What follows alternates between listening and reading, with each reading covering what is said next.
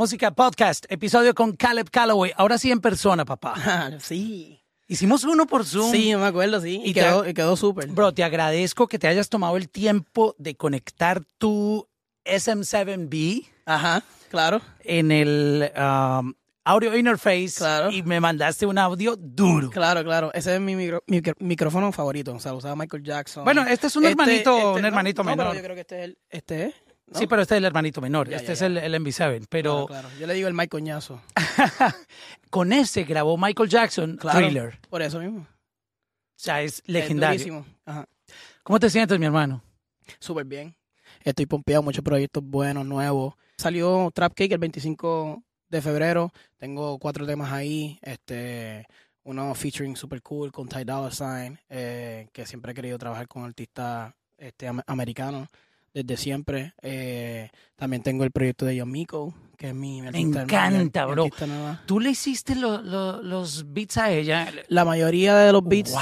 si no los empecé, los, los terminé. Sí, e- esa, esa No, canción, esa, esa canción sí tiene una, una historia cool. Eh, la hicimos hace dos años, o sea, en octubre, casi dos años, octubre del 2020. Es- eso es lo bueno de hacer algo que no esté copiando nada, porque si lo sacas a los 10 años, va a ser original. Mira, nosotros la conocimos en, en agosto del 2020 por SoundCloud con, con Angelo Torres, mi, mi manager y socio, Angelito. la bestia, y, y ella vino a, a, mi, a mi casa, a Miami, y ella tenía literalmente un notepad, o sea, que no paraba de scroll de barra.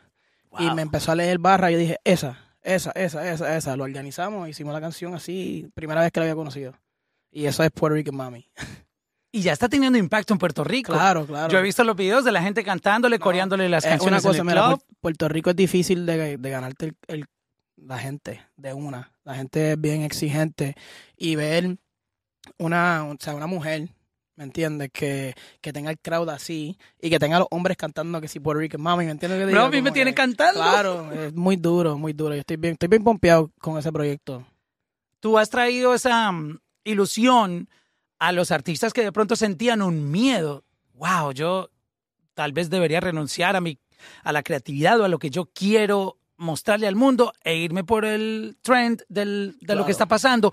Pero tú has hecho tantas cosas que da tiempo para pensar y decir, mira, pero este tipo está haciendo cosas distintas y están funcionando. O sea, e- está dando esa luz para que la gente que es creativa y le gusta proponer no desfallezca, porque hay gente que se quita. Tú sabes que dicen, Claro. ah, yo, yo he visto hasta, hasta rockeros que han querido hacer urbano. O sea, no, no renuncies al rock. No, y, y y para mí lo más cool del mundo en todo, en la comida, en la música, en el cine, en lo creativo, es la fusión, como que fusionar algo con otra cosa y traer dos, o sea, personas diferentes de, parte- de diferentes partes del mundo juntos con la música, con lo que sea, con el arte, es lo más cool.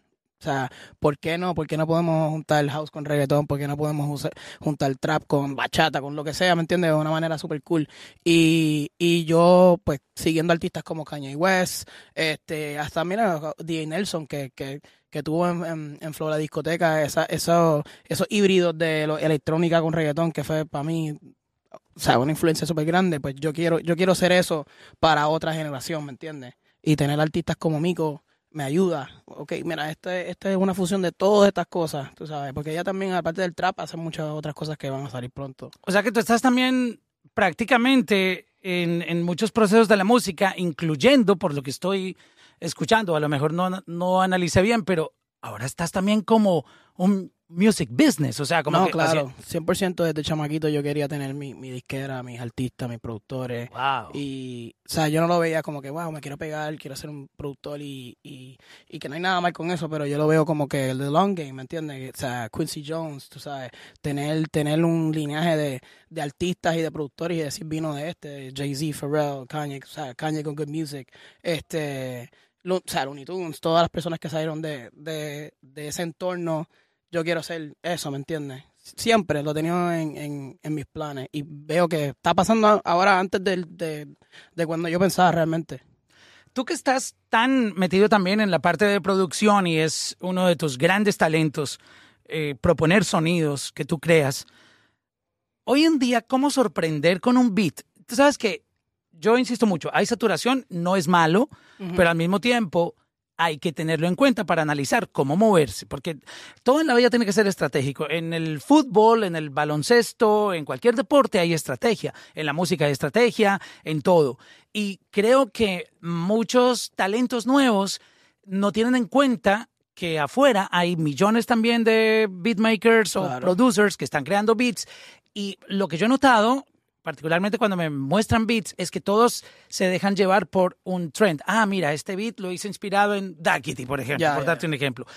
A ti como productor, cuando alguien te manda algo, ¿qué es lo que más te cautiva? Porque yo sé que te envían muchos beats y seguramente vas a coincidir conmigo que los escuchas y dices, wow, eh, está bueno, bien hecho, pero esto ya, esto ya pasó, esto ya, ya es algo que Claro. existe. O sea, para mí, eh, obviamente, será algo original, pero el, eh, el, el choice del sonido, o sea, qué, están, qué, qué tipo de melodía están usando, qué instrumento están usando, eh, el ear candy del principio de la canción, que muchas de estas canciones grandes tú escuchas, eh, la, la old school que hice de, de Raúl, al principio, el tu, tururu, tururu, como que es, eso ya te, te cautiva de una. Y es que en esos primeros cinco segundos no me aburra y después de eso que siga cambiando, que todo siga cambiando, que no, que más de cuatro barras, ocho barras, la canción no se quede igual con el mismo dembow, el mismo drum, la misma melodía, es que, que, que la canción vaya evolucionando, que tenga sus altas y sus bajas. Para mí eso es lo más importante.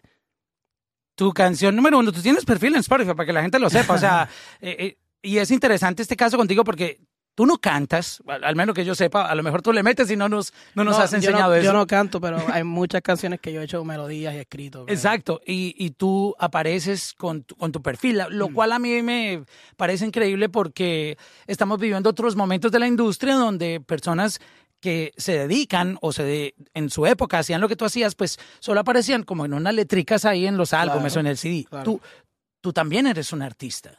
yo lo estoy viendo como que sí, antes eh, es, un, es un balance, porque hubo un tiempo donde el DJ eh, y el productor era el artista, especialmente en el reggaetón, cuando tenías a, a Looney Tunes con más flow, DJ a Blast. DJ Blast, este, o sea, a, a todos estos diferentes productores, a Nelson, obviamente, que ellos venían con un proyecto y presentaban, buscaban, buscaban los artistas, pero la figura grande era, o sea, era el productor. Y yo creo que ahora Tiny está trayendo eso para atrás. Este, Mm, Qué y- interesante ese punto. Sí, no, obviamente, me- o sea, muchas personas no saben que Calladita, o sea, esa canción es de Tiny, ¿me entiendes? Como que eh, son, hay un proyecto nuevo que viene que los productores quieren tener su, eh, su sus ideas y no, no necesariamente lo que le llevan al artista. O sea, lo que ellos están pensando, mira, yo te quiero traer acá, en vez de yo ir a donde ti, ¿me entiendes? Y es- eso está cambiando el género ahora mismo. La gente que de pronto no sabe un poco tu historia, eh, te están conociendo ahora por la parte urbana, pero tú tienes un background en la música electrónica y en, y en, ah, en los sonidos globales. Yo, yo sigo insistiendo que para mí no hay un sonido más global que el EDM. Y tú me lo vas a tal vez a, a corroborar, porque dime si existe un artista diferente a un DJ que haya pisado más países. Mencióname.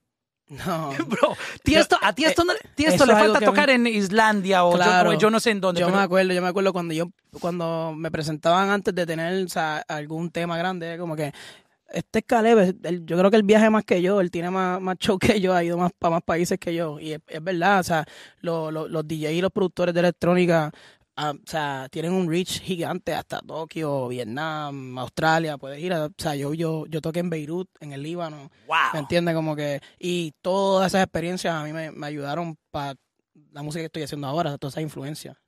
So, yo creo que vamos a tener que programar un, un segundo episodio contigo, Caleb, porque Claro, claro. hay mucha información que, que me gustaría eh, que tú compartieras con, con los fanáticos. Y, y de verdad que te agradezco mucho por tomarte este tiempo de estar No, con gracias a nosotros. ustedes, gracias a ustedes por tenerme aquí. Y este año, o sea, vi- vienes rompiéndola durísimo, eh, así rapidito. ¿Qué, qué, qué hay en los planes? Así que, ¿qué vamos a, a tener de Caleb próximamente? Bueno, yo no, este año no, no, no termina sin por lo menos un EP mío. O sea, quiero sacar Tuyo. o sea, mío, mío. que puedes traer colaboraciones, Sí, puedes tengo, agarrar. tengo ya muchas canciones montadas Ok. con muchos artistas grandes. Eh, eh, so, yo, o sea, cuenten con eso y el proyecto quizás un EP de Mico y un disco de Mico antes que se hace este año. Obviamente Raúl también va a sacar otro disco que voy a hacer parte de eso. Este, pero esas son las cosas más que estoy enfocado. Quiero tener a Mico aquí en el podcast. Vamos a traerla, 100%. Me encanta esa va a chica. encantar. Gracias, bro. Gracias por tenerme estar aquí, mi parcero. Chao.